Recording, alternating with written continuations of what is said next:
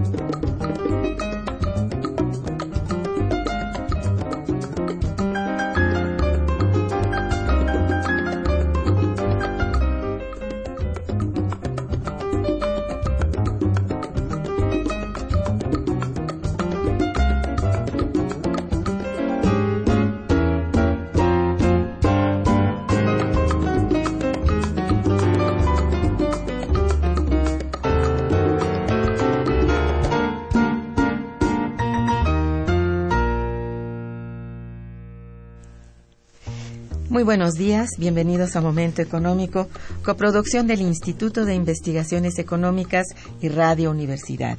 Les saluda Irma Manrique, investigadora del Instituto de Investigaciones Económicas de la UNAM, hoy jueves 26 de junio de 2014. El tema que abordaremos el día de hoy es Unión Monetaria y Crisis de la Zona Euro. Esto está mm, inspirado en el título del autor que hoy nos visita y bueno, va a hablar sobre él. Se trata nada menos del doctor Arturo Huerta González, a quien tengo el gusto de presentar hoy. Buenos días, Arturo. Maestra Irma, muchas gracias por la invitación.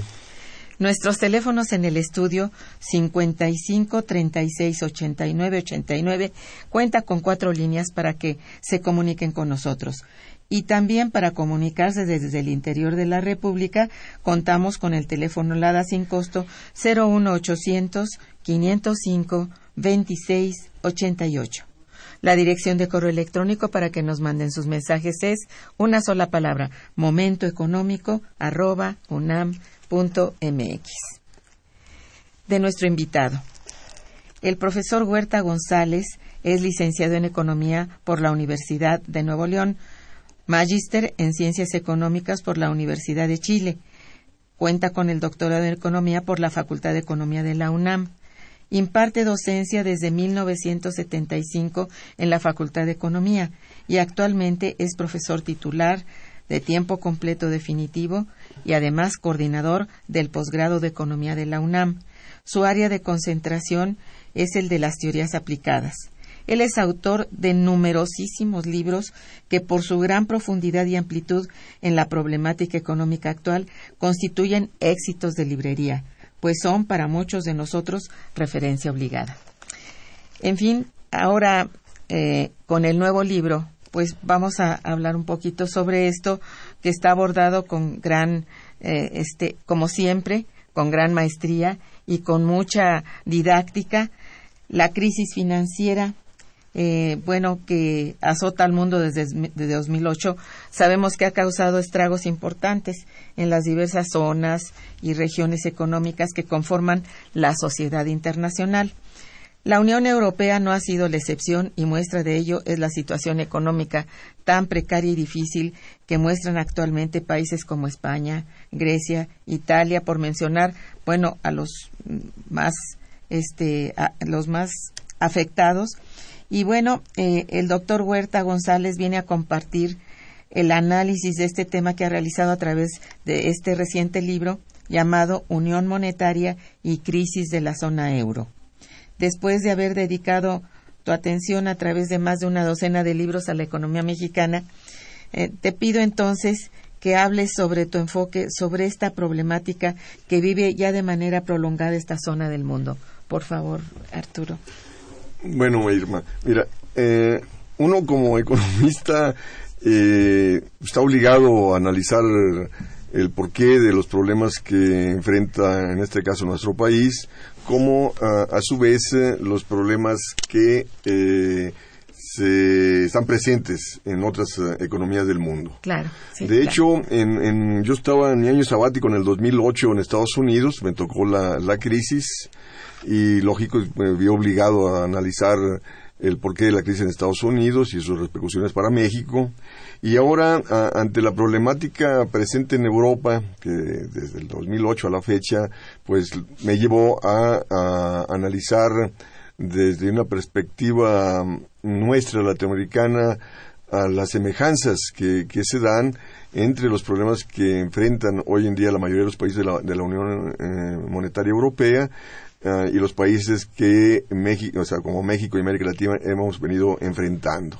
De hecho, yo en el 2008 escribí un artículo que se titula Europa se latinoamericaniza en el sentido de que pasa a enfrentar los mismos problemas eh, que nosotros eh, hemos tenido por décadas y luego aparte son sujetos a las políticas de ajuste que son las mismas que México, América Latina viene sufriendo desde fines de los 70, de la década de los 80 hasta la fecha.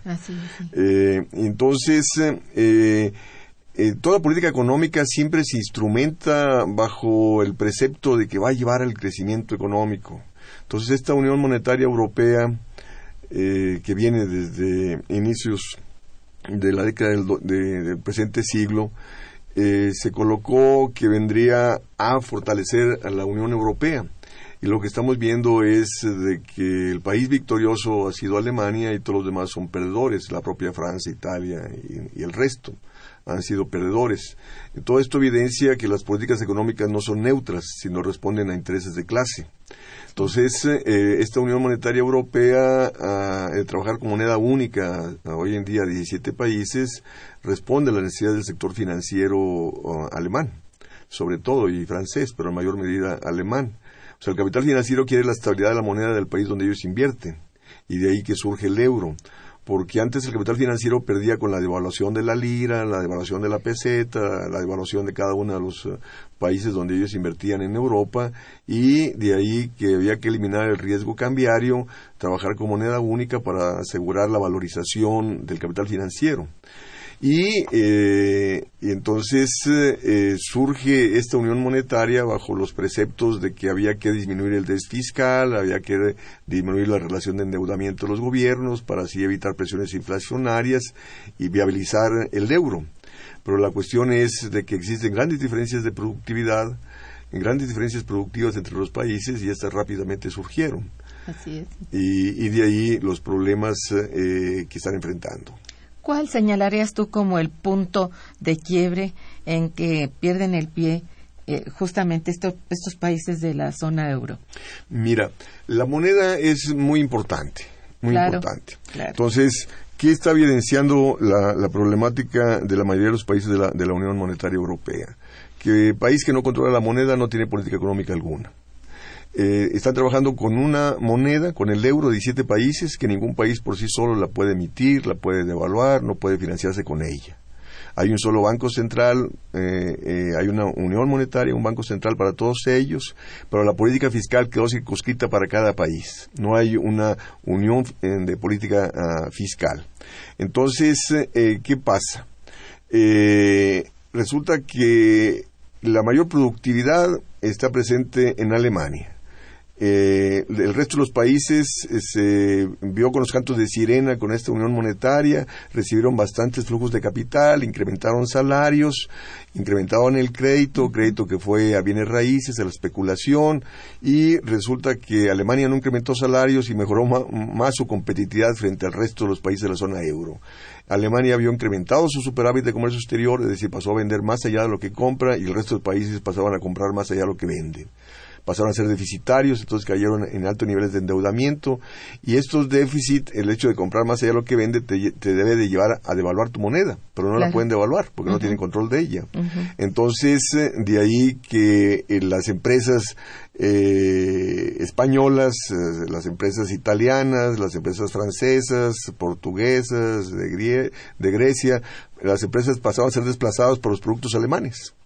Entonces estas empresas cayeron en endeudamiento, muchas cerraron, ahí están los problemas de desempleo y entonces al caer en endeudamiento no pueden pagar la deuda. ¿Por qué? Porque siguen con déficit de comercio exterior eh, y está contraído su mercado interno, no tienen competitividad. Entonces estos problemas de sobreendeudamiento los han llevado a crisis bancarias que los obligan a políticas de ajuste, de ahí que no eh, están creciendo. Entonces eh, la cuestión es que, así igual que nosotros, nosotros se le dio autonomía al Banco Central y el único objetivo del Banco Central es la estabilidad del poder de compra de la moneda, es decir, reducir la inflación, asegurar la estabilidad peso-dólar.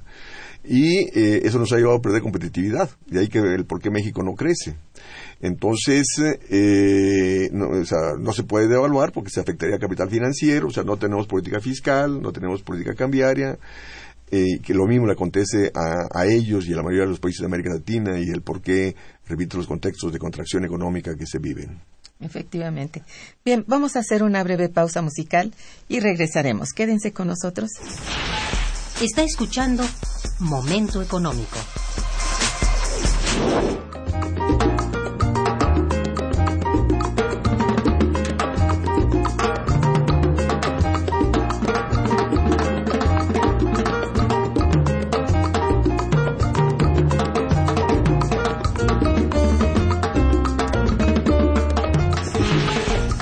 Cabina 55 36 89 89.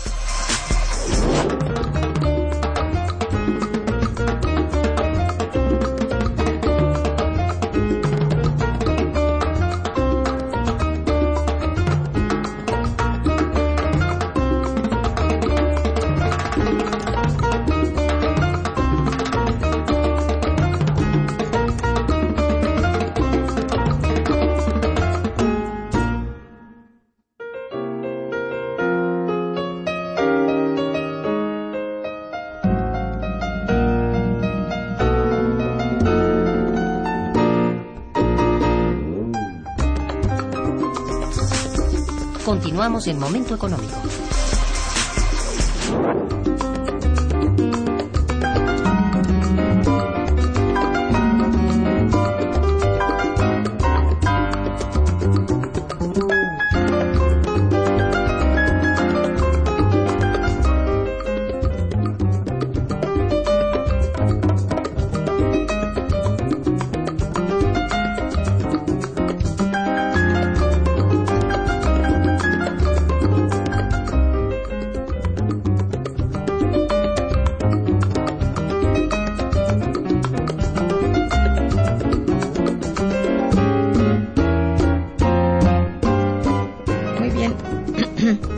Estamos, no se olviden ustedes, en el programa Momento Económico que se emite por Radio Universidad, eh, conversando con el doctor Arturo Huerta González, que nos habla sobre su actual libro Unión Monetaria y Crisis de la Zona Euro. ¿Por qué sigue siendo necesaria la Unión, para la Unión Europea, eh, digamos, estar eh, digamos, conservar su estado de unión con estos problemas tan graves desde tu punto de vista? Mira, yo, yo he discutido eh, con varios europeos y ellos defienden la, la, Unión Europea, defienden la Unión Monetaria Europea porque dicen esto ha generado un contexto de paz entre los países. Mm. Y pero yo le digo, bueno, la, la cuestión es el, el, alto costo que está representando el dejar de tener el control de la moneda, el dejar de tener el control de la política económica. Se está traduciendo en altas tasas de desempleo, en deterioro del nivel de vida de la población, eh, disminución de las prestaciones sociales, donde la educación, la salud era gratuita, actualmente ya se está privatizando en todos ellos. Eh, y que eh, la política, ah, esta Unión Monetaria Europea, repito, han salido perjudicados la mayoría de los países. Eh, entonces, por lo tanto, representaba un alto costo, pérdida de soberanía nacional, o sea, Claro. repito, tomando en cuenta el predominio, el dominio de Alemania, que Alemania entra al rescate de las economías más débiles, imponiendo sus, mm, sus condiciones, condiciones de política a favor de, de Alemania, eh, y por lo tanto, pues no se puede seguir con una política económica que no da cierto, o sea, que no satisface las demandas de la, de la población. Y entonces ellos dicen, no, no, es que Alemania tiene que cambiar su posición y tiene que este, instrumentar políticas de cooperación, políticas de cooperación que no instrumenta, porque para que los otros crezcan, Alemania tendría que incrementar su gasto en favor de los productos de los países más débiles y no lo hace. O sea, Alemania no está dispuesta a sacrificar su crecimiento para que los otros crezcan y le paguen. no, pues Lo que Alemania está presionando es que le paguen con activos. Entonces los países están con las reformas estructurales igual que nosotros, vendiendo activos, vendiendo sectores estratégicos para pagar su deuda. ¿Y, y quién nos está adquiriendo? Pues el país acreedor que es Alemania. Eh, entonces es un problema de correlación de fuerzas. Si bien ha habido grandes manifestaciones de descontento en Grecia, Portugal, España, pues no ha sido de la magnitud suficiente para cambiar la correlación de fuerzas. Eh, o sea, se siguen imponiendo las políticas de ajuste, eh, de ahorro forzoso, estas reformas estructurales para pagar la deuda a costa, repito, de aumentar el desempleo, de deteriorar el nivel de vida de la población, de atentar sobre la soberanía de los países, eh, lo cual hace insostenible económica y políticamente dicha unión monetaria. Bueno, mira, esta eh, primero comunidad económica europea que vivió varias décadas, yo digo de, de grandes éxitos porque fue eh, creciendo y fue teniendo de verdad este un gran una gran estabilidad interna aparentemente ¿eh? porque uno no sabe de fondo si era para todos pero sí el conjunto manifestaba estar bien todo el problema empezó cuando se hizo eh, este, unión monetaria. Es decir, en el momento en que tuvieron una sola moneda, los problemas afloraron y, bueno, no solamente afloraron, se, se hundió, digamos, realmente la economía europea. Sí, efectivamente, como dices tú, o sea, desde la década de los 50 empieza sí. esta, ah, ah, esta política común, de, ujú. de- de- de unidad eh, europea a través Sí. de los acuerdos siderúrgicos, mineros, etcétera, y, y justo en la perspectiva de de limar eh, asperezas, eh, conflictos que, que estaban presentes en, en la región, bueno, que estaban, estuvieron presentes en la Segunda Guerra Mundial, Sí. eh, y, y, y y- la cuestión es que estas políticas de mercado común, de libre movilidad de mercancías y capitales, como tú bien señalas, llevaron a la unión eh, monetaria y que ha sido el fracaso. Eh, porque la problemática actual evidencia a, nive- a nivel de Europa, a nivel de, de- de todo, eh, a nivel mundial, que país que no controla la moneda no tiene política económica alguna. Eh, entonces cada país debe, debe tener el control de su moneda, de cada país. eh, ¿Para qué? Para financiarse con ella, para devaluarla, mejorar competitividad. Y la cuestión es de que, supongamos, dentro de los planteamientos para la salida a los problemas que se tienen, se ha dicho, bueno, que el Banco Central compre deuda de los gobiernos. Y la Merkel, o sea, el gobierno alemán se opone, dice, no, dice, porque es que van a gastar mucho, va a ser inflacionario, van a debilitar el euro. Eh, y entonces también otra de las propuestas este, es que no, pues que haya una política fiscal para todos, o sea, para que incrementen el gasto. Y dice la Merkel, sí, siempre y cuando yo determine quién va a ser el secretario de Hacienda de cada país, o sea, que implicaría mayor pérdida de soberanía de, de- Ay. de los gobiernos. sí. Entonces, eh, ilógico, y ellos se oponen a que los países salgan de la, de la Unión Monetaria y vuelvan a trabajar con su anterior moneda. ¿Por qué? Porque originaría inestabilidad en los mercados financieros y, y se afectaría al sector financiero. Es este el punto, ¿verdad? Exactamente, es un problema político. Ajá. Pero realmente, eh, digo, no sería, no sé cómo lo ve uno de, de lejos y, y no es tan sencillo arreglar el mundo de lejos y menos de un mundo tan amplio, ¿no? De una sección tan amplia del mundo. En este caso, eh, creo que están, bueno, dueños de Europa los alemanes. Sí, ha sido el sueño de, de- de siempre. Acordémonos, la Primera Guerra Mundial Sí. no lo lograron, con la Sí. Segunda Guerra Mundial Sí. tampoco lo lograron y ahora a través de lo económico lo están logrando. Sí, qué barbaridad. Bueno, esto me parece terrible y más terrible que los propios europeos, que no son alemanes, eh, estén de acuerdo con ello, se sientan más cómodos de pensar en mantener esta unión monetaria que deshacerse de ella, no sé. Mira, a propósito de eso, este, así como en México, en América Latina, se quemaban banderas de Estados Unidos en la década de los 60, principios de los 70, en las manifestaciones en Europa se queman eh, banderas alemanas. Pero, repito, eh, las movilizaciones en contra de esta política no son de la magnitud suficiente para frenarla, para revertirla. Pues es, es, es curioso y grave. Digo, grave porque perdieron mucho su capacidad de respuesta los ciudadanos europeos. Sí, sí, pero eso está asociado, Irma, con eh, a nivel mundial hay un proceso de disminución de la participación de los sindicatos. Eh, en la década de los 30 los sindicatos, eh, el, más del 30% de los trabajadores estaba sindicalizado. Actualmente en Europa está en niveles de 10-12%. Entonces ya no hay movimiento obrero. O sea, ni en Europa, ni en Estados Unidos, ni en México, ni en América Latina. Entonces no hay una posición de fuerza de los trabajadores y luego menos con las altas tasas de desempleo que existen. Eh, eh, y, no hay, eh, repito, ni los partidos políticos. Ahí están los llamados partidos socialistas en Europa que están perdiendo popularidad justo ¿por qué? Porque no responden a los intereses de las grandes mayorías.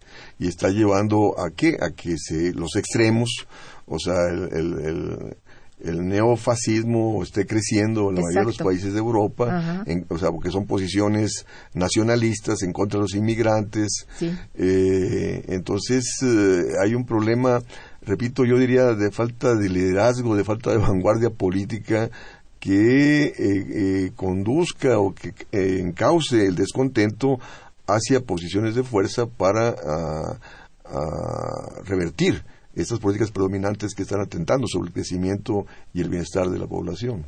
No tienen eh, temor, digamos, de que ante estas manifestaciones, aunque sean no tan determinantes, puedan en cierto momento crecer, porque ah, sí puede ser esto, ¿no? Sí, sí. O sea, acordemos en la, en la, Gran Depresión, en la crisis del 29-33, sí. Eh, la gente estaba en las calles o delinquiendo o movilizada, porque repito, los niveles de sindicalización estaban fuertes. Entonces, en el 33 gana Roosevelt las elecciones en Estados Unidos y estaba en jaque la sobrevivencia del sistema capitalista, porque la Unión Soviética estaba creciendo tremendamente.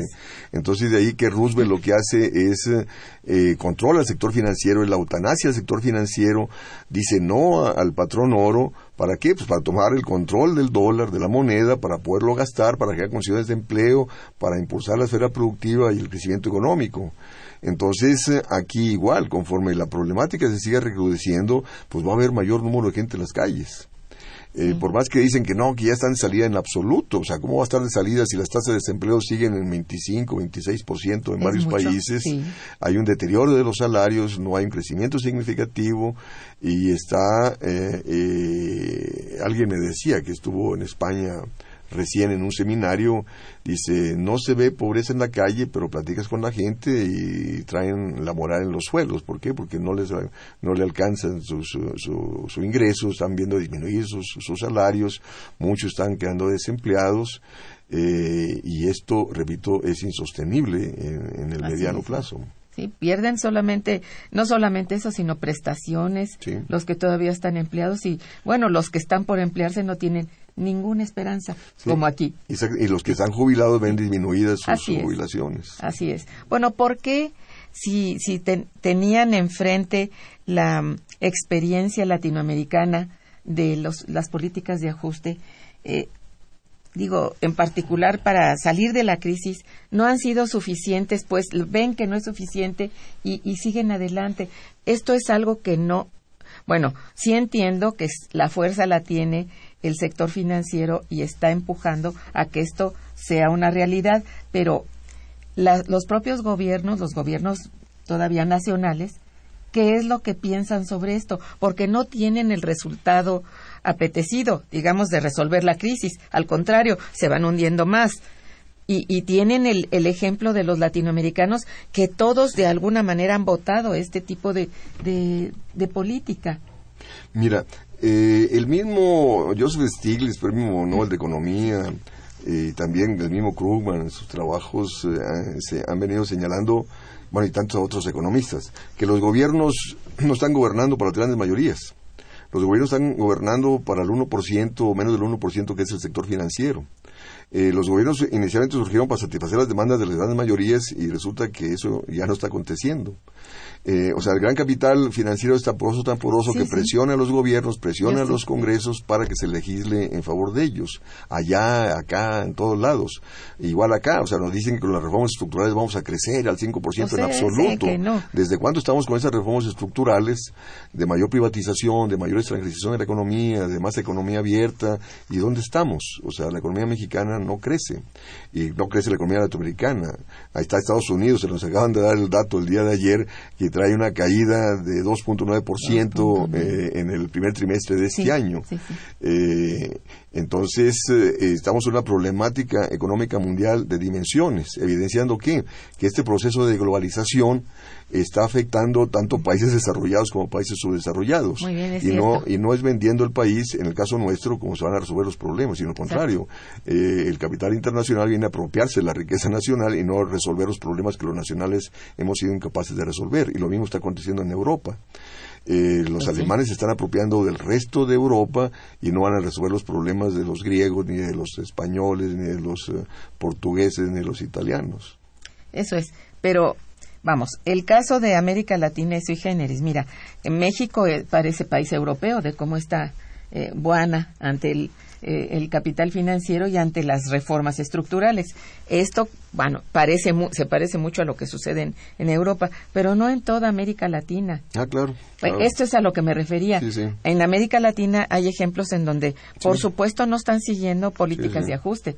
No están bien, por supuesto que, que tampoco puede decirse que están en, en la gloria, pero no están obedeciendo a las mismas este, metas, digamos, del capital financiero, que lo que sucede en Europa y lo que sucede en México como parte de, de, Estados Unidos, pues. Claro, totalmente de acuerdo, sí. Entonces, esto es que debiera contemplarse, bueno, el beneficio general. Yo no sé, los propios eh, dueños del capital, del capital financiero, ven que las cosas no resultan y de todos modos presionan. pero, pero, ellos siguen ganando, sí les resulta para ellos. Vamos, en el propio Estados Unidos, el sector financiero que llevó a esta crisis de proporciones en el 2008-2009 ya recuperó las pérdidas que tuvo. ¿Por qué? Porque el gobierno actuó a favor de ellos. Ahí están los índices de las bolsas de valores que ya superaron los niveles que tenían antes de la crisis, los niveles que tenían en Pero se va concentrando cada vez más, es decir, cada vez son menos. Sí, sí, repito, pero, pero que están ganando, eh, el sector financiero está ganando, por eso esta política económica sigue. Si no estuviera ganando, esta política económica ya hubiera cambiado. La cuestión es, eh, de nuevo, que la política económica responde a intereses eh, del sector hegemónico y el sector hegemónico que es el sector financiero, está ganando a nivel mundial. O sea, ¿quién está ganando aquí en México? Pues aquellos que se están apropiando del petróleo, aquellos que se están apropiando de la industria eléctrica, aquellos que se están, apropiando de la infraestructura del país, eh, de la banca. O sea, ahí está, la banca no presta, pues pero gana la banca, pues la banca es extranjera. Exactamente. Es el mismo capital financiero internacional, pues. Pues es una situación bastante grave la que portamos tanto en Europa como en México y que bueno, muy bien puede suceder que se trascienda, no sé, como lo veas tú, hacia más bien perjuicio que beneficio hacia el resto del mundo, porque no pueden permanecer impávidos en otras partes mientras el interés no tiene nacionalidad, va a ir apropiándose de zonas, de regiones. No lo sé, bien. No, no, y de hecho, fíjate, a propósito de lo que dices, Irma, ¿Qué es lo que está pasando? O sea, en Europa hay una reestructuración donde Alemania es el hegemónico. Y luego aparte también quiere expandirse hacia Ucrania. Y luego por, otro lado, allá Rusia, Putin quiere reconstruir la ex Unión Soviética. Los chinos están teniendo una expansión a nivel mundial. Estados Unidos, bueno, siempre la ha tenido. Y en el caso nuestro no hay proyecto nacional alguno. Nos estamos vendiendo al mejor postor. Sí. Entonces es preocupante. Muy preocupante. Por eso digo yo, esto puede llegar a ser un, no sé, un, choque de intereses a nivel mundial muy fuerte, muy, muy fuerte. y que en el cual, desde luego, los más débiles son los que llevarán la peor parte, ¿no? Eso sí, sí, sí, porque los políticos, los que están tomando decisiones de todos los partidos políticos, se ven enriquecidos en torno a esto. ¿Por qué? Porque los votos se, se, se venden, ¿no? Sí. Oh, bueno. Mira, hay unas llamadas de nuestro auditorio de Javier Guerra que te felicita felicita mucho al invitado y al programa. Dice, el Banco Central Europeo tiene la misma función que el Banco de México. Su labor afecta o ayuda el crecimiento al crecimiento económico para México y para Europa, respectivamente. este, tanto la banca central europea como el Banco de México, repito, responden a la necesidad de estabilizar la moneda. ¿Quién controla la moneda? La moneda controla el sector financiero. O sea, el sector financiero es el favorecido. La moneda no hay para el sector productivo, no hay moneda para generar condiciones de empleo, no hay moneda para incrementar salarios, no hay moneda para el crecimiento económico. Mm, muy bien. Agustín Mondragón te felicita, también dice, el capital por el que se endeudan los países no se puede evaporar. Este llega a la casta económica, que la, que la llaman los buitres y que hábilmente los gobernantes no, no dan a saber ni los nombres, ni la nacionalidad, ni los montos que se roban, y la deuda que pagamos los ciudadanos es del producto que se queda en los gobernantes por la gran corrupción que existe en todos los países. México ha sacado ha sacado camada de, camadas de millonarios. España corrompió la casta divina del reinado porque ellos se enriquecen y el pueblo paga a los acreedores esa sangría leonina que nos imponen a través de la bota yanqui. Bueno, la opinión de don, don Agustín Mondragón. Pues sí, eh, tiene más o menos claro. bueno, ¿cómo ha sido el comportamiento del en general vamos para ir a los puntos económicos débiles, ¿no? ¿Cómo ha sido el comportamiento del comercio exterior dentro de esta zona euro? Tomando en cuenta que al conformarse esta zona se hablaba del objetivo de unificar, pues, desde antes la moneda y el libre tránsito de mercancías. Mira, eh, el mayor comercio entre ellos el mayor comercio es entre ellos. O sea, alrededor del 50% lo comercializan entre los propios países. Sí.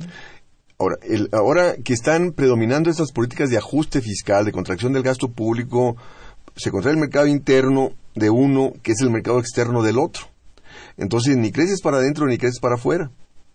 Y resulta que eh, ellos no están siendo competitivos frente afuera del, área. Eh, tienen un déficit tremendo con, China. Eh, porque su moneda ah, resulta que se ha apreciado el euro. Dices tú, bueno, ¿cómo se ha apreciado? Está en contexto de, contracción.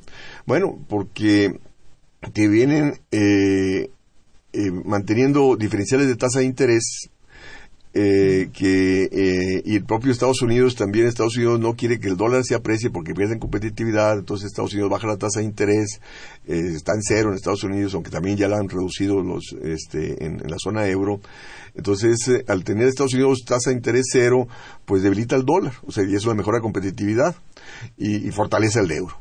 Y entonces de ahí que, que, la zona euro pierde competitividad frente al resto de los países y tiene un déficit de comercio exterior que afecta también su propio crecimiento. Y de hecho, lo que estamos viendo, Irma, es un proceso de deflación en, en varios países. ¿Qué implica esto? O sea, caída de precios. eh, ¿Por qué? Porque como no venden ni para adentro ni para afuera, están bajando precios, sacrificando margen de ganancia para disminuir inventarios. Pero esta caída de precios afecta más sus ganancias, afecta más sus ingresos. Entonces, las empresas menos capacidad tienen para pagar la deuda, menos capacidad tienen para invertir. Y luego está también la disminución de salarios disminución de salarios que te disminuye los costos de producción, te disminuye precios. Entonces, en un contexto donde esta deflación afecta el ingreso de las empresas, afecta el ingreso de los individuos, se contrae más consumo, se contrae más la inversión y menos crece. Y menos capacidad tienen para pagar su deuda. Y ahí sigue la, la crisis este, bancaria en tales, en tales países. Eh, eh, o sea, no hay perspectiva dentro de la Unión Monetaria Europea de que recuperen sus condiciones de crecimiento, no hay perspectiva alguna, no hay perspectiva alguna de que incrementen el empleo, de que incrementen los salarios, eh, de que mejoren las condiciones de vida de la población, ninguna. O sea, la salida que yo planteo en el texto es de que tienen que salirse de la Unión Monetaria Europea, recuperar el control de su moneda para poderla emitir, para poderla financiarse con ella, para poderla devaluar, mejorar condiciones de competitividad, generar condiciones de empleo y subordinar lo financiero en favor de lo productivo, subordinar lo financiero en favor del empleo. Esta es la lógica económica. Exactamente, pero se necesita fuerza política para ello. Ajá. ¿Y, esto cuándo podrá ocurrir? Cuando la crisis se recude más, cuando la gente salga a las calles y mande, eh, acordemos en las manifestaciones de Argentina en el 2001, cuando tuvo una crisis de proporciones, eh, donde decían que se vayan todos. Y lógico, eh, hay que recordar que en Argentina en un mes hubo cuatro presidentes. Sí. Eh, hasta que llegó uno y declaró el, el, no pago a la deuda externa y los recursos de las reservas internacionales fueron a generar condiciones de empleo para la sociedad. Y, y lo mismo va a acontecer eh, en los países europeos. ¿Tendrá que?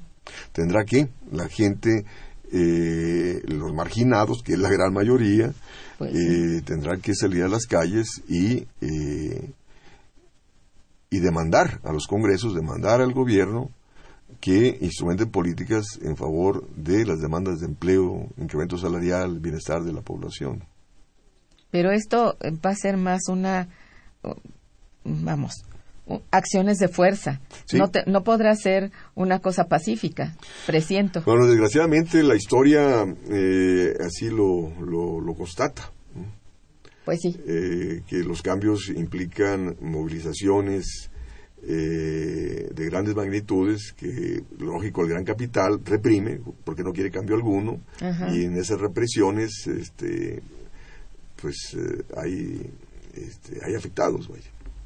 Sí, eso, eso es lo, Históricamente Sí. así ha acontecido. eh, es un futuro, yo no sé a qué plazo, pero eh, parece que ya no aguanta mucho. Bueno, esa es mi impresión, aunque uno como ve las noticias, ves cotidianamente los indicadores, parece que ya no va a haber margen. Fíjate, mira, en el ¿Eh? caso de España, A ver. eh, España, estaba yo leyendo la noticia estos días, eh, han recibido 54 millones de turistas.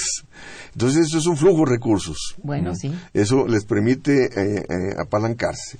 En el caso de Grecia, ha habido bastante migración. Entonces hay remesas. O sea, la gente que es expulsada del país pasa a trabajar en Alemania, entonces manda remesas. Eh, y luego, te repito, están vendiendo, en el caso de Grecia, están vendiendo islas, aquellas islas paradisíacas las están vendiendo justo para poder pagar deuda. Eh, pero o, la cuestión es, eh, si- igual nuestra economía, la economía mexicana depende de la entrada de capitales y de ahí el por qué las, reformas estructurales para que venga inversión extranjera. Nosotros no tenemos condiciones internas de acumulación y crecimiento, es decir, no tenemos un sector industrial, un sector agrícola que genere condiciones internas de crecimiento. Lo mismo está aconteciendo en los países europeos, o sea, no tiene motor interno de crecimiento, están dependiendo de eh, las ayudas, entre comillas, las transferencias de recursos de, de, de, Euro- de, de Alemania, del Banco Central, del Fondo Monetario Internacional, es decir, Grecia, España, Portugal, Italia no tienen condiciones por sí mismos de estar dentro de la zona euro. México no tiene condiciones eh, alguna de seguir manteniendo la estabilidad del peso con respecto al dólar, de mantener nuestra inserción en el proceso de globalización, es decir, de mantener la libre movilidad de mercancías y capitales. ¿Se mantiene qué? Por la entrada de capitales. ¿Por qué hay entrada de capitales? Porque estamos vendiendo el país. ¿Qué va a pasar cuando ya no tengamos nada que vender? O sea, después de, después de Pemex, ¿qué más vamos a vender para que el capital venga? Pues no. O sea, se va a manifestar una crisis de proporciones. Mm. Porque nosotros no tenemos condiciones internas de acumulación y crecimiento y no tenemos manejo soberano de política económica para impulsar condiciones de crecimiento. Porque la política económica aquí y en Europa actúa en favor de lo financiero. Vamos a un corte antes de que nos suicidemos aquí. un corte este musical y regresamos. Está escuchando Momento Económico por Radio UNAM.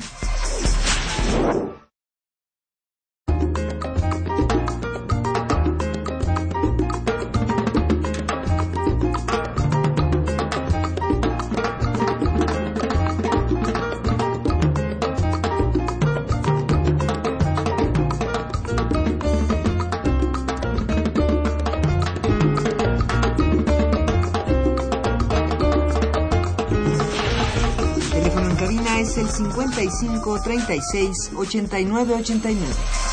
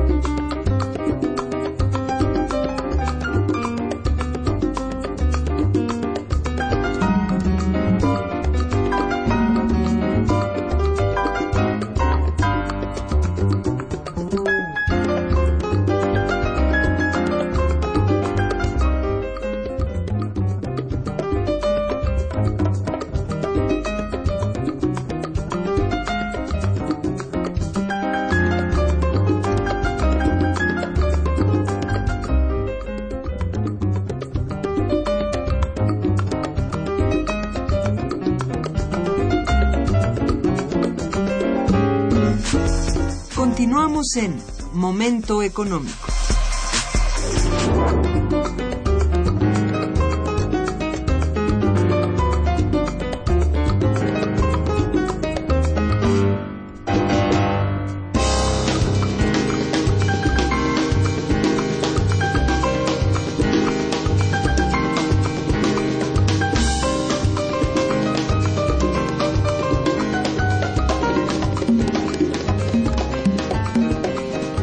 Ver, una cosa que puede resultar muy didáctico para todos, Arturo, es, y bueno, lo tienes aquí en tu libro. Quiero hablar del libro. Miren, el libro se llama, repito, Unión Monetaria y Crisis de la Zona Euro.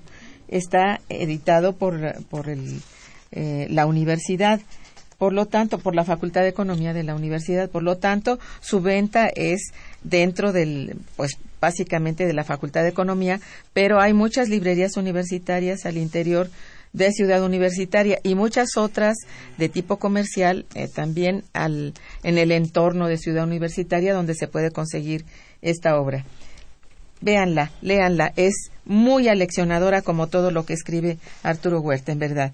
Pero bueno, vamos a preguntarte por qué eh, frente a los problemas que empezaban a, seguramente los gobiernos empezaron a ver cómo se avecinaban los problemas, empezaron a tener problemas quizá de inversión, eh, también de cierta inflación, sobre todo en España parece que la inflación empezó pronto a, a crecer.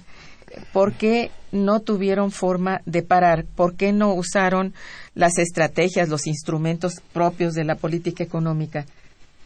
Mira, en el caso de Grecia, eh, resulta que estas corredurías internacionales le maquillaron las eh, finanzas públicas y los niveles de endeudamiento y llevaron al gobierno griego a seguirse endeudando y después ya le sacaron todos los datos en el sentido de que tenía sobreendeudamiento y entonces ahí lo presionaron con mayor alta, alta alza de la tasa de interés. Eh, es decir, conforme un país se endeuda más, si requieres más crédito, lo tienes que conseguir a más alta tasa de interés. Entonces, de ahí que esas corredurías internacionales ganaban eh, con este tipo de triquiñuelas. Y la cuestión es eh, de que eh, cuando caes en una, situación de insolvencia, de incapacidad de pago de tu deuda, recurres al Fondo Monetario Internacional o recurres a la, eh, Comunidad Económica Europea y dicen, ok, te vamos a otorgar eh, nuevos créditos o te vamos a reestructurar la deuda siempre y cuando instrumentes, instrumentes políticas de ajuste. Entonces, de ahí que han venido modificando su constitución, la mayoría de los países eh, europeos, para trabajar con disciplina fiscal, con austeridad fiscal. Y ahí, ¿quién gana? Pues pasa a ganar la cúpula empresarial. O sea, estas políticas de austeridad fiscal muy presentes en nuestro país y en América Latina y a nivel mundial, aquí llevan? Llevan a disminuir la participación del Estado en la actividad económica. ¿Cuál es la contraparte? Que la cúpula empresarial pasa a invertir donde el gobierno deja de hacerlo. Entonces ahí están los crecientes procesos de privatización de los sectores estratégicos en Europa, en México, en América Latina y los procesos de privatización de eh, los servicios públicos. O sea, como el gobierno tiene que lograr eh, austeridad fiscal para así evidenciar que no se va a seguir endeudando, para así evidenciar capacidad de pago de la deuda, repito, eh, disminuye su inversión en sectores estratégicos, disminuye su inversión en salud, educación y demás servicios públicos y la cúpula empresarial, repito, pasa a invertir en esos sectores. Entonces, eh, lo que lo que señalaba anteriormente, o sea, las políticas económicas no son neutras, responden a intereses de claro, clase. Claro, sí. Entonces, eh, de ahí que finalmente los gobiernos terminaron subordinándose al capital financiero y, y para seguir recibiendo recursos para poder reestructurar su deuda, se subordinan a estas políticas de ajuste en favor del gran capital nacional e internacional. Eso es. Digamos que en mucho la crisis fiscal actual responde a necesariamente a esas conductas. Sí, porque fíjate, porque, porque el por qué las crisis fiscales, el por qué el déficit fiscal que se dio en, en- en la mayoría de los países, Sí. no fue porque los gobiernos hayan gastado mucho, sino porque entraban al rescate de la banca.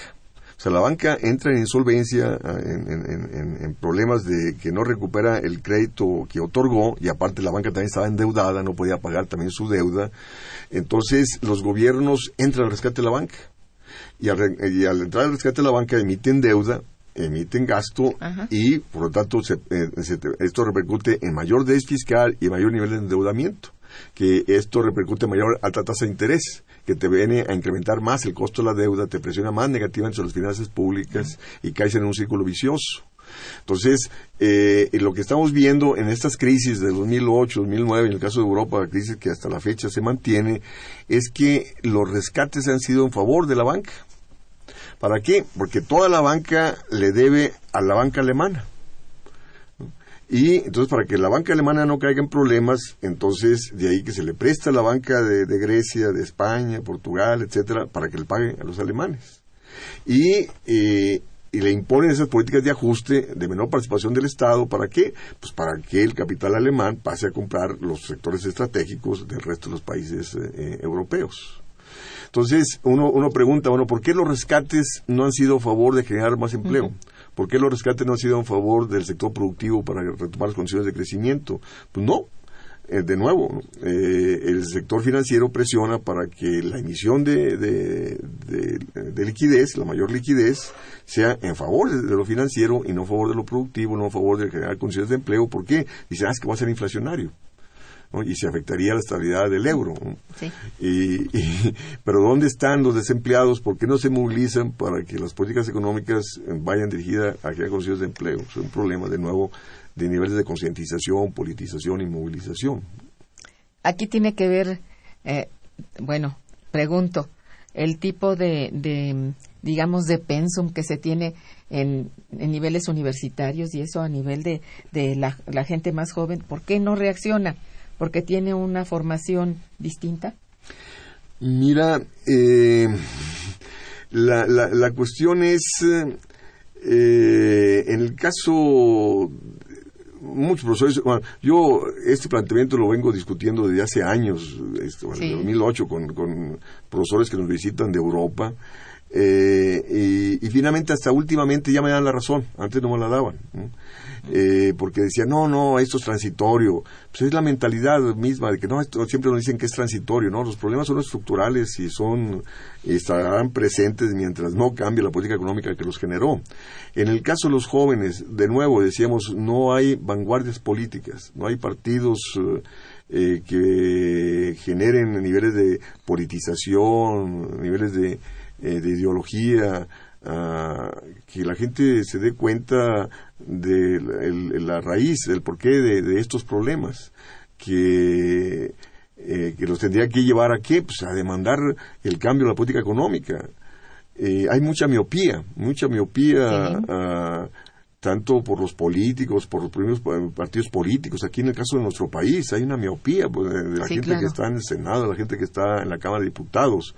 Ahí están legislando eh, sin tomar en cuenta las consecuencias mismas de, sus decisiones, que nos están llevando a que el país no los pertenezca. Eh, o sea, evidenciando que no hay proyecto nacional alguno. No hay proyecto nacional alguno aquí, ni en, ni en, España, ni en Portugal. En Grecia yo diría que sí, porque los partidos de izquierda han venido creciendo significativamente y están siendo comandados por jóvenes. Bueno, hay una esperanza por alguna parte. Sí. Pero bueno, pues eso, vaya, no sé, me, me, me desespera no encontrar, digamos, respuesta en, en la gente de, bueno, que, no, que tiene la razón.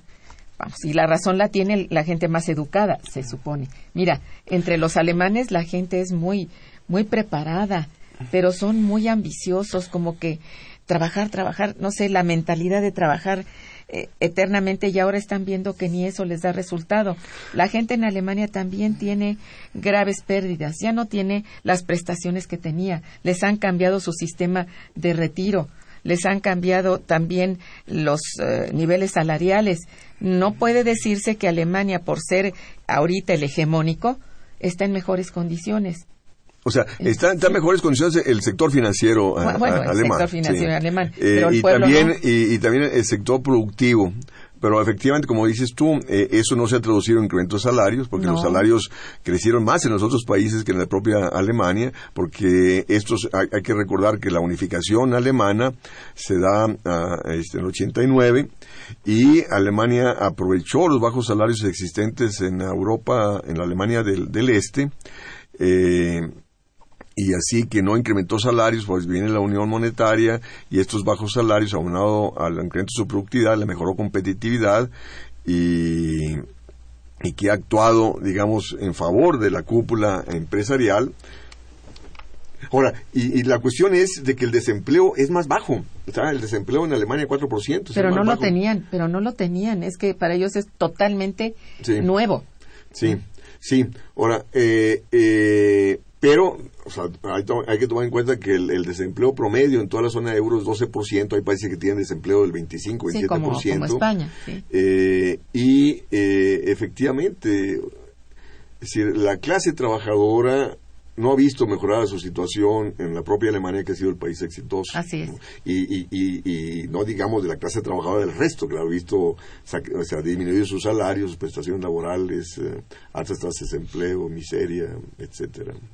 Sí, bueno, pero ¿qué medidas son las que prevén a corto plazo? Bueno, porque tiene que haber algún alguna salida, al menos a corto plazo, ¿no? Mira, mira, repito, dentro de las, de las políticas que, que se han venido discutiendo eh, en- en- a raíz del recrudecimiento de la crisis es, bueno, es que el Banco Central compre deuda a los gobiernos, porque no la compra en forma directa. Y la Merkel, el gobierno alemán, se opone. Repito, ¿por qué? Dice, eso va a llevar al despilfarro.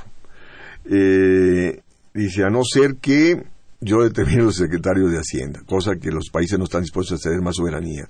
Otra de las medidas eh, que se ha planteado es que lo que decía anteriormente, que Alemania incremente su gasto en favor de los productos del resto de, de los países para que pero los todo puedan es a crecer. nivel de Alemania.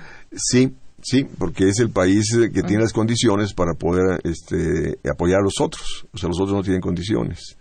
Y este, otra de las medidas es esta, la, la, la unificación bancaria, ah, la perspectiva del seguro de los depósitos, porque ¿qué es lo que ha pasado? Ante el recrudecimiento de los problemas cuando se presentaban en, en, en Grecia, en Portugal, había fuga de capitales, salían de Grecia, ah, de Portugal, y se iban a, a Alemania. Entonces afectaba más la... Entonces, bueno, si hay un seguro de los depósitos, pues entonces ya no se da esa movilidad.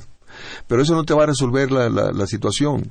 Eh, Repito, eh, yo, el, el, el libro señala en su último capítulo que, que la salida es que cada país debe trabajar con su propia moneda, cada país debe tener el manejo soberano de su política monetaria, fiscal y cambiaria, porque si no lo tienes no vas a poder incrementar la esfera, eh, dinamizar la esfera productiva, no puedes incrementar el empleo, no puedes incrementar el gasto de bienestar social, no puedes atender las demandas nacionales.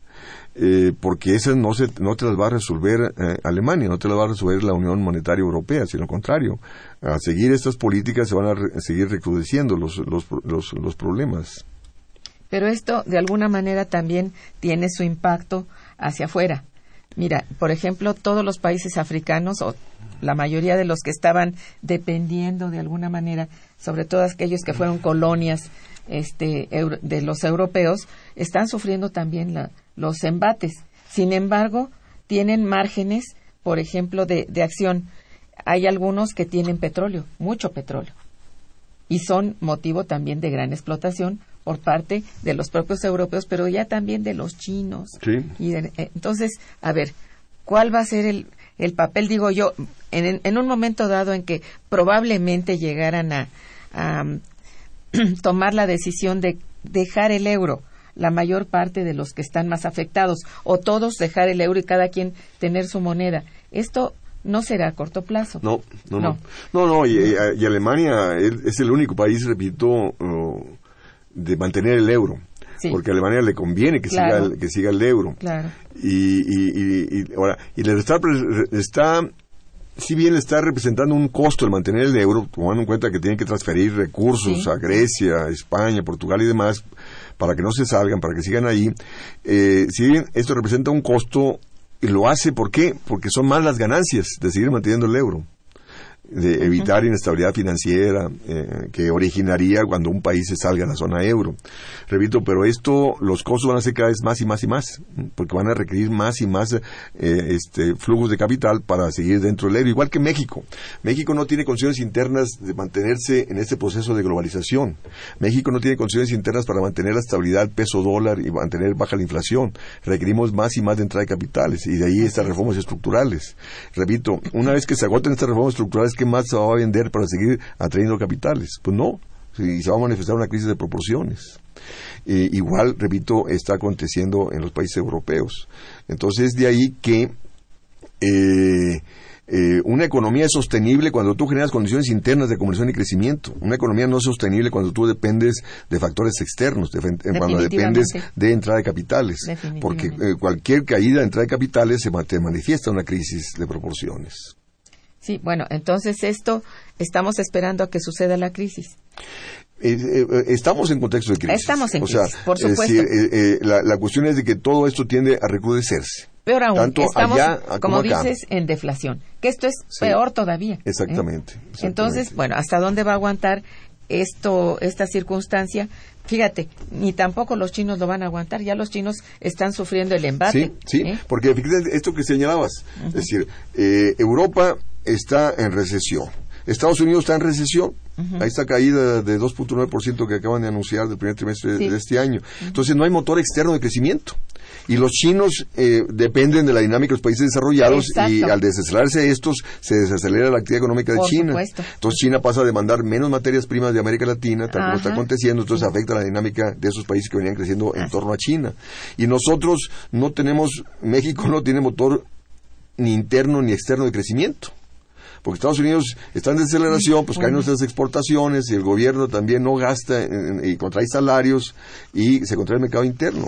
Y entonces no es a través de, de la venta del país como vamos a crecer, como ellos piensan, en absoluto. Así es. Mira, hay unas llamadas de nuestros radioescuchas. Voy a leértelas, si me permites. Doña Hilda de San Román te felicita mucho. Dice, pero pregunta, ¿habrá un grupo de economistas a nivel internacional que se esté organizando para elaborar políticas económicas que nos saque de este caos mundial? Mira, la cuestión es que yo diría, habemos algunos, pero no somos escuchados, porque la toma de decisiones eh, las hacen en, en favor del capital financiero. O sea, los que toman decisiones, los congresos y los gobiernos, no escuchan a economistas eh, críticos y propositivos, eh, eh, sino escuchan los reclamos y las demandas del gran capital financiero internacional. Por Dios. Bueno, dice, pregunta, ¿se podrá trabajar con cortes internacionales de justicia para parar esta decadencia de la humanidad? La cuestión es de que, eh, que, que las justicias tienen que empezar a nivel nacional para que trasciendan a nivel internacional. Si, si cada país no cambia por sí solo, no vamos a cambiar la humanidad. Las cortes están en manos de los que ya sabemos, ¿no? Así es. Bueno, ¿tiene algún papel la economía china en esta crisis? Bueno, ya hace un momento estábamos justamente sobre eso, ¿no? Que sí, sí tiene un papel. El papel es de que va, va a perder y va a haber la Sí, manera de, de Ahora, no perder. la, la- la cuestión es de que China ha ganado a costa de los déficits que originan Estados Unidos, de los déficits que originan Europa, Ajá. eh, y el éxito de China ah, ha sido a costa de la pérdida de muchos otros países. Y al perder los otros países, pues termina perdiendo también China. Don Fernando Ziegler dice, el mercado europeo ha sido invadido por las mercancías chinas bajo las mismas condiciones que ha sido invadido el mercado mexicano, Sí. con corrupción. Dice. Eh, ah, no sé si con corrupción, pero en contextos de economía abierta, ah, los productos chinos son más competitivos que cualquiera. Sí, así es. Y han penetrado como Sí. quieren, así es. Eh, don Julio García también te felicita y dice, la unión monetaria fue uno de los principales errores que hizo que salieran perjudicados en esa crisis los países que la conforman. Repito, el país victorioso es Alemania. La Unión Monetaria Europea responde a los intereses de Alemania y Alemania es el país Así es. victorioso. Los demás son perdedores. Roberto Coria pregunta, ¿cómo le perjudica a América Latina esta crisis de la zona euro? Mira lo que, forma, sí, pasó en, México eh, el año pasado antepasado. Ante la problemática de España, la, la banca española ubicada en nuestro país estaba realizando grandes transferencias de, de recursos a, a la banca matriz para apuntalarla eh, y esto y esto seguirá. Porque de hecho, venía ayer una nota en el periódico El País en España de que en el caso de BBVA Bancomer eh, tiene pérdidas en España y que sus ganancias globales son gracias eh, a sus inversiones en México y algún otro país de América Latina. Así es. Y seguirá- seguirán siendo así, Sí, sí, sí. porque tampoco vamos a dejar ir el- al- los flujos de capital. sí. Bueno, pues digo, ha sido muy fructífera tu este tu estancia en este programa. Gracias, Te agradecemos muchísimo que hayas estado con nosotros conversando sobre el tema de tu reciente libro. Te felicitamos por ello. Muchas gracias. Además está, bueno, a punto de, de este de desaparecer esta edición, quizá haya otra, les combinamos a quien tenga interés este, que lo compren rápidamente porque está escaseando. Y aparte hay que señalar que la, problemática europea esa ya la hemos vivido y aparte es el espejo de lo que nos espera. Así es, mucho cuidado pues, pero pues hay que ponerse bueno, en, en, la tesitura de ser más cuidadosos personalmente de nuestras decisiones ciudadanas. Si no intervenimos tampoco como, como personas, pues este no podemos esperar nada que nos venga de fuera. Entonces, pues muchas gracias, Arturo, porque estuviste aquí con nosotros. Muchas gracias a nuestros radioescuchas por sus preguntas, por su participación. Le agradezco muchísimo a los controles técnicos a cargo de Socorro Montes, de la producción a cargo de Santiago Hernández y Araceli Martínez. Y bueno, la coordinación y conducción a cargo de una servidora, eh, quien les agradece también su presencia en el programa y eh, les desea muy buen día y mejor fin de semana. Gracias.